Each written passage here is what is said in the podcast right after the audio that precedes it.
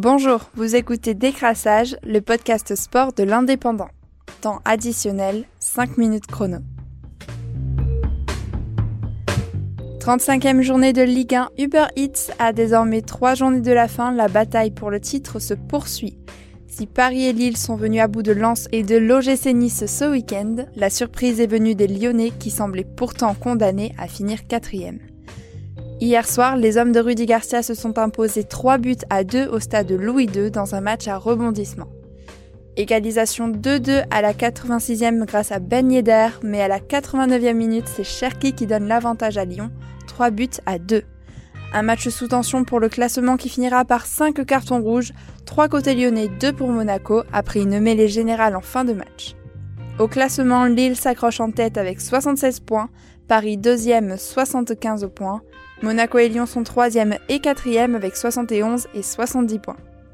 Rugby féminin maintenant avec la rencontre amicale entre la France et l'Angleterre, un match au parfum de revanche pour les Françaises qui s'étaient vues subtiliser le titre en finale du tournoi des Six Nations la semaine passée.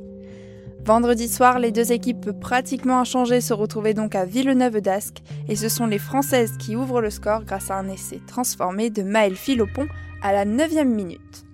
Mais la réponse anglaise ne se fait pas attendre avec un essai transformé d'Abby Doe à la 13e. Une habitude que prendront les Anglaises, après un essai de Jessie Trémoulière à la 34e, Abby Doe est de nouveau l'autrice d'un essai à la 39e minute.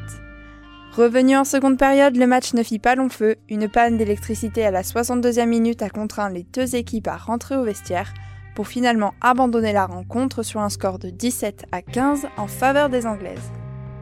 Coupe d'Europe ce week-end également. Samedi, le Stade toulousain recevait l'Union Bordeaux-Bègle. Un match difficile pour les deux équipes, mais qui verra finalement les Toulousains s'imposer 21 à 9.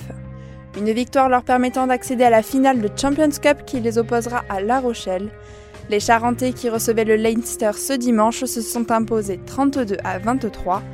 Rendez-vous donc le 22 mai pour une finale de Champions Cup 100% française, mais en terre anglaise. C'était Décrassage, le podcast sport de l'indépendant. Rendez-vous lundi prochain pour un nouveau tour de l'actualité sportive du week-end.